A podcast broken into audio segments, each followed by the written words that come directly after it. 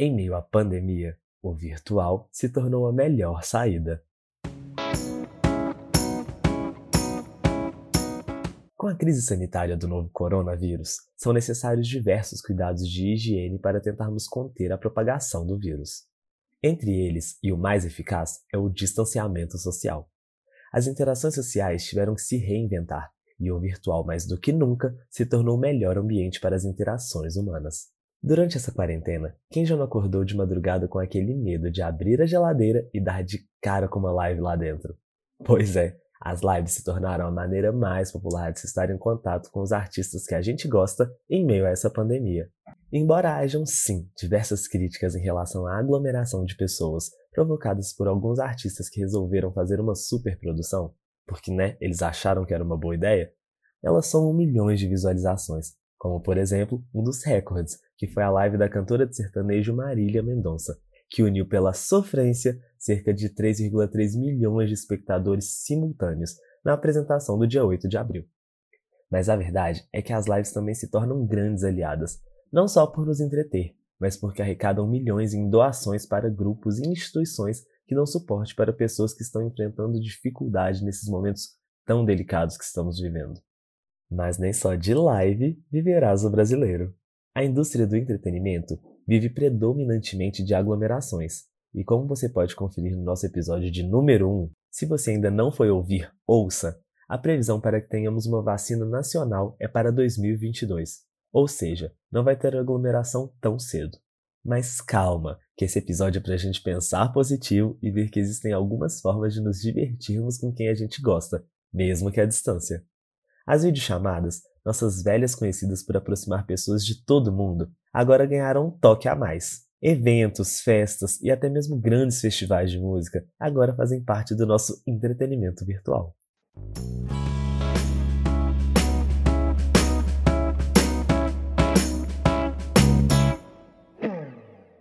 Eu sou Guilherme Costa Alves e como junho é o mês do orgulho LGBTQIA+, no episódio de hoje eu convidei o Diego Oliveira, que é secretário da associação que organiza a Parada de São Paulo, a maior parada do orgulho do Brasil, que aconteceu no último dia 15 de junho, virtualmente. Começando aqui a parada virtual, tá? A 24 parada LGBT de São Paulo. Estamos aqui com o mesmo recado, com o mesmo objetivo. Estamos ocupando os espaços, ocupando espaço de expressão que por conta de uma pandemia nós estamos é, ocupando um espaço virtual, mas não deixa de ser um espaço de milhões, tá? Que vai atingir milhões. E você que está aí está participando da parada agora. Nós estamos aqui nesse espaço, na Avenida Paulista, imaginário, faz, fazendo o nosso direito, fazendo valer a nossa, a nossa voz. O nosso tema esse ano é democracia, exatamente por conta de tudo que está acontecendo. Nós vamos abrir essa parada agora Estamos abrindo agora, simbolicamente. Imaginem que vocês estão na Paulista. Imaginem que está começando a acender, teremos artistas, vai ter música, vai ter DJ, vai ter apresentações. Mas imaginem que vocês estão todos juntos na Paulista agora, começando o caminho, começando essa marcha maravilhosa que nós fazemos todo ano, fazendo milhões gritarem, gritarem por democracia, gritarem por respeito, gritar contra o racismo, contra o machismo, contra a LGBTfobia e todos juntos, todos juntos, movimento negro convidado a participar, movimento de mulheres, todos os movimentos juntos, movimento de trabalhadores, todos que estão pela democracia, estão convidados a estar com a gente na Paulista hoje, nessa Paulista imaginária que vai ser esse caminho online, que começa a parada. Esse que você acabou de ouvir foi o discurso da Cláudia Garcia, que deu início à Parada do Orgulho de 2020. Diego, seja bem-vindo ao podcast Em Meia Pandemia e muito obrigado por aceitar o nosso convite. Eu que agradeço o convite de estar aqui com vocês hoje, conversando virtualmente em meio a essa pandemia. Para a gente começar, é, eu queria entender como que foi a produção dessa parada online, né, virtual que aconteceu levando em consideração que a parada é um evento que é muito conhecido pelo contato, pelo afeto, pela aglomeração de pessoas, né? Por essa, por essa afetividade. Como que foi esse, é, esse evento virtual nesse novo cenário? É, de início não, não estava previsto, até por conta que a ONG, né, a associação que organiza 24 anos a parada, Nós tínhamos um calendário né, antes da, da pandemia em relação ao tema desse ano que foi escolhido pelos ativistas, que é dem democracia com o slogan Seremos o pesadelo daqueles que querem roubar a nossa democracia. Então, nós estávamos planejando ações físicas, né, presenciais, para divulgar esse tema para a comunidade LGBT. E com a história do Covid-19, nós tivemos que reinventar a ONG, né, as ações todas que iriam ocorrer nos meses seguintes. E de início a gente ficou meio que sem ação para o dia da parada, né? não tínhamos nada planejado. E aí, faltando em torno de 30 dias, surgiu um convite da Global Pride para que as organizações de parada ao redor do mundo fizessem ações virtuais para manter o orgulho vivo. E aí, com isso, nós buscamos parceiros, no caso a de estúdio, para conseguir formatar essa versão virtual da nossa parada e no dia 14, no caso no último domingo, não passar a data despercebida, né, sem nenhuma ação da ONG para a comunidade, para a sociedade. Entendi. E como é possível tornar o afeto, o abraço, o calor, né, de uma parada LGBT numa transmissão à distância? O que, que vocês usaram para aproximar as pessoas nessas lives? O que nós queríamos fazer bastante era a questão do conteúdo, né, de, de relembrar alguns temas que a parada já abordou, que estão sempre ligados à questão da democracia com a interação é, virtual das, das pessoas. No caso, nós tivemos aí digitais influências que já têm uma interação, uma afetividade muito grande com o público neste mundo virtual, que foram ali os nossos interlocutores e eles têm uma linguagem muito própria para alcançar as pessoas, tanto que nós tivemos aí em torno de 11 milhões de acessos durante as, as 8 horas, nós tivemos a transmissão por 12 canais, então assim, nós tentamos alcançar o maior número possível de pessoas. E uma, uma, uma mensagem leve, mas ao mesmo tempo política, de, de ativismo, de encorajamento, de, de motivação e de amor. Nós fizemos o nosso melhor dentro das nossas condições, porque foi algo inédito para a ONG fazer uma, um evento virtual, ainda mais na proporção que ele, que ele tomou. Mas nós tentamos fazer tudo com afetividade, com amor, para que as pessoas na casa delas no domingo pudessem se sentir motivadas a continuar lutando contra esse vírus, a todas as coisas ruins que nós, nós temos vivido a cada dia. É, e eu, aproveitando esse gancho, quando a gente fala na comunidade LGBT e na, é, a questão de representatividade é muito importante, né? Como que foi a escolha dessas pessoas que participaram dessas lives, assim? Como que se deu?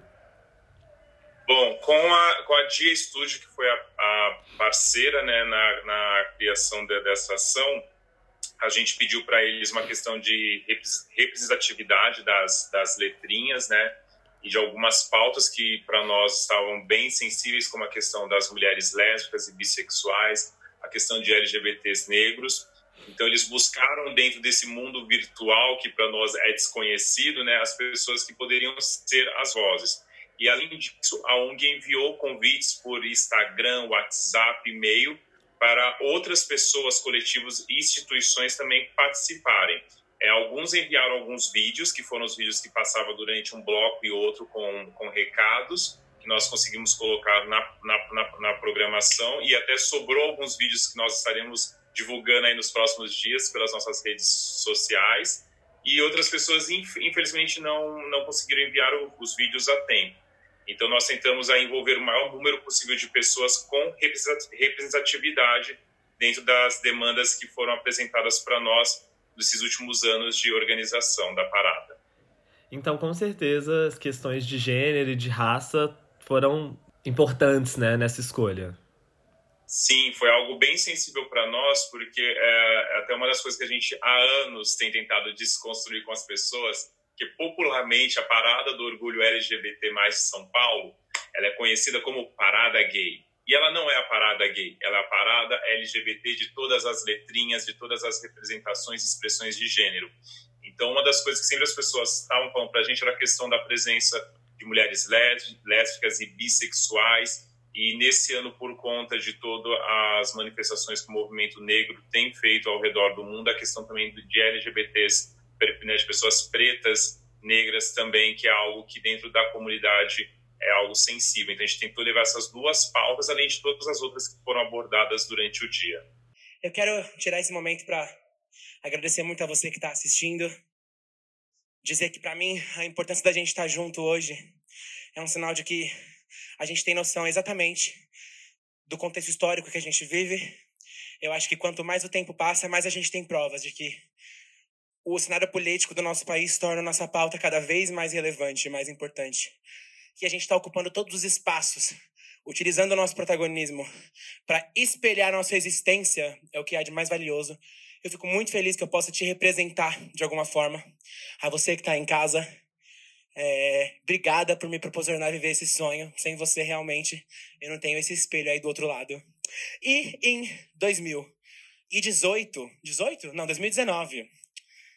Aquelas perdidas no tempo, né? Em 2019, gente, rolou essa música que mudou muito minha vida também de outras maneiras. Eu tava numa situação onde eu queria muito falar o que tava na minha cabeça sem deixar de participar dessa festa.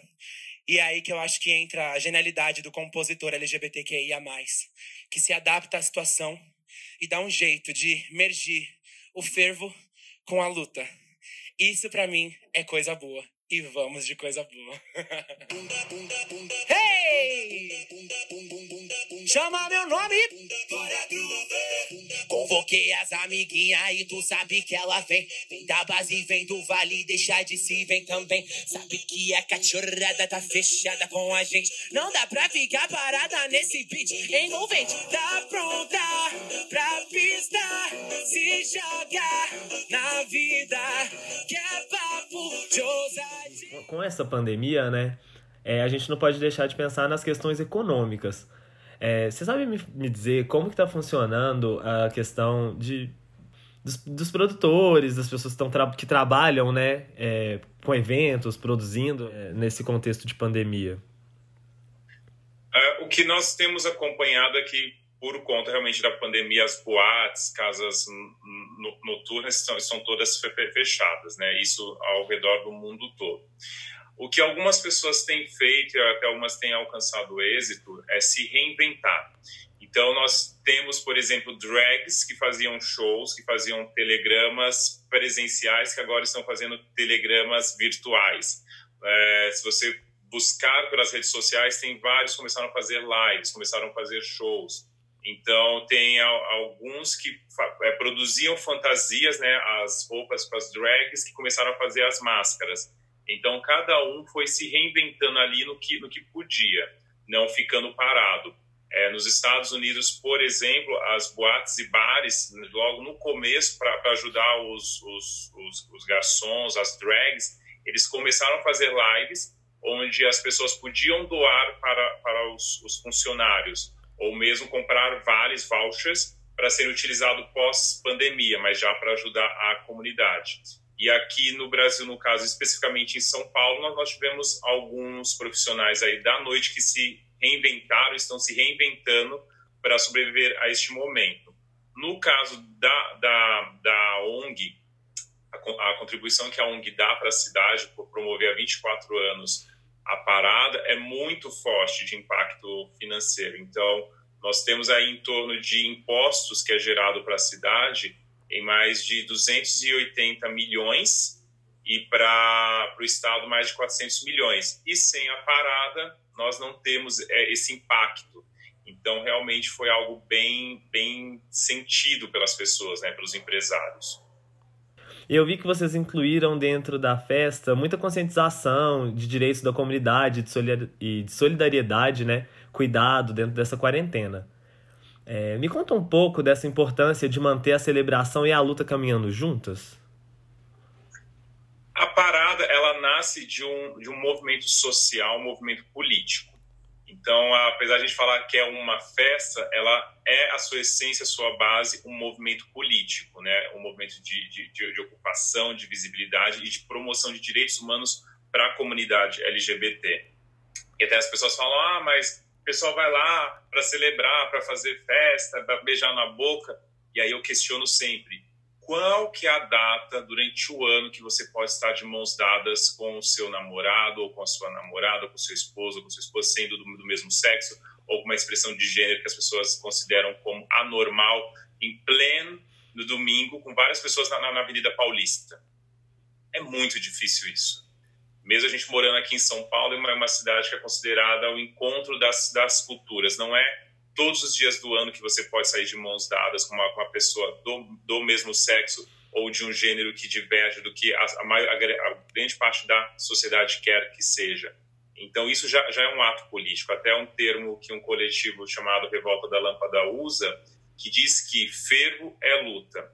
E a nossa alegria, o nosso amor ser levado para as ruas, com espaço público, sair dos armários do preconceito, da homofobia, é um ato político muito grande importante para motivar as pessoas, para empoderar as pessoas e para tornar o mundo um lugar melhor. Então, a festa, ela é um ato político, mas claro que a gente tem sempre como base e, o, e a priori as questões políticas de direitos humanos para promover realmente a nossa comunidade LGBT+. Nossa, concordo em gênero, número e grau. É, e você acha que esses eventos estão tendo muita adesão? Como que foi a parada virtual, assim? Você pode dizer que, que foi quase como lotar uma avenida? A questão, como colocado no começo, do contato físico, é, é isso ainda faz muita falta. Mas, é, mas uh, nós tivemos um, como é que se fala, engajamento muito grande. Tanto nós tivemos em torno de 11 milhões de acessos. Então, isso é algo histórico para a gente, porque realmente fazer uma transmissão de oito horas em que tantas pessoas participem, que a gente tem apoio é, da comunidade virtualmente, é, foi algo incrível. Então, realmente, a gente alcançou muita, muitas pessoas. É, nós não temos ainda os dados, porque o pessoal do YouTube e do Google estão fechando os relatórios, mas o que já está visível para a gente lá pelo YouTube é isso. Nós tivemos 11 milhões de acessos, fora a quantidade de mensagens que nós recebemos dando parabéns, pedindo para fazer outras edições, que foi algo que emocionou as pessoas, que tocou elas. Assim como também tivemos mensagens de, de críticas, é, porque era, era né, a nossa primeira vez, então, assim, erros e acertos faziam parte. Mas nós ficamos felizes que a gente conseguiu fazer realmente algo para que as pessoas pudessem pensar diferente e serem motivadas e abraçadas virtualmente pela associação. E você acredita que esse formato de evento vai se tornar comum depois da pandemia ou você acha que é só uma medida paliativa mesmo? A transmissão é, da parada física pela internet já ocorre há dois anos, em parceria com a Dia Studio, é, que era um pedido que as pessoas faziam sempre para a ONG, né? Sempre chegava e-mails para nós pessoas que moram em, outras cidades, pessoas que estão no armário, pessoas que estavam trabalhando no dia, elas queriam ter algum contato com a parada física na Avenida Paulista. E aí, em 2018, a gente fez a primeira transmissão que teve 1 milhão e 300 mil pessoas acessando. O ano passado, esse número subiu para 6 milhões de pessoas acessando. E esse ano nós tivemos aí os 11 milhões de acessos, até por conta que não não tinha parada física, então as pessoas ficaram também pela, pela internet. Ah, como as pessoas têm dito, né, nós agora vivemos né, um novo normal. Então, a questão da transmissão da parada física, ela continua por, por esse histórico dos dois últimos anos, e dos eventos virtuais também. Nós temos percebido, nós temos alcançado as pessoas com conteúdo de qualidade, principalmente para estudantes, pessoas que querem saber um pouco mais sobre a comunidade LGBT, ter disponível esse conteúdo online é super importante. Então, com certeza, é, continua né, essa, essa produção virtual, mas nós esperamos retomar também as questões físicas e, pres e presenciais que é tão importante para nós. E a, na parada, uma coisa que é muito característica são as montações, né? A, as cores, os looks. Você acha que nesse evento virtual as pessoas aderiram ou é, se montaram em casa? Ou você acha que. Teve algumas pessoas que a gente tinha uma hashtag que era parada SP ao vivo, né? Que as pessoas tiravam foto e colocavam essa, essa hashtag para aparecer durante a transmissão. Mas depois teve algumas mensagens que chegaram de pessoas que pegaram o look do, do, do ano passado e vestiram para assistir em casa. Então foi bem legal, que o pessoal até nisso tentou entrar na, no clima ali que seria se fosse para a Avenida Paulista. Entendi. Bom, Diego, é isso. Eu queria te agradecer pela sua participação aqui no nosso podcast. E eu espero que tudo isso passe logo para a gente poder ir para a rua, lutar e festejar e ser feliz e resistir com muito contato físico e com muita aglomeração do jeito que a gente tem direito. Eu que agradeço, espero que a galera possa ficar em casa as pessoas que puderem e se vocês quiserem saber qualquer coisa sobre a Associação da Parada do Orgulho LGBT de São Paulo, só acessar nossas redes sociais. Estamos em todas as plataformas como Parada SP e o nosso site é www.paradasp.org.br. Lá tem todas as informações oficiais da Associação da Parada. Bom, se esse tipo de evento vai se tornar comum após a pandemia ou não, ainda não sabemos. Mas, no nosso cenário atual, eles estão se tornando cada vez mais comuns e uma alternativa para que, em tempos tão sombrios, também em termos políticos e econômicos, como a gente sabe, nós possamos resistir e, além de sobrevivermos, não abrirmos mão do nosso direito de termos subjetividade e sermos felizes. Eles não vão vencer, baby, nada de ser em vão. Antes dessa noite acabar, dance comigo nossa canção e flutua, flutua. Ninguém vai poder querer nos dizer como amar. Se você quiser nos enviar um comentário, uma sugestão ou uma indicação de conteúdo, faça. Nós vamos adorar receber. E o e-mail está na descrição deste áudio. Lá também tem o Instagram para a gente trocar alguma figurinha. Esse podcast foi pensado, produzido e editado por Guilherme Costa Alves com suporte de Milena Giovana e Isabela Balém. Cuide de você, pense coletivo e a Isabela te espera no próximo episódio. Até!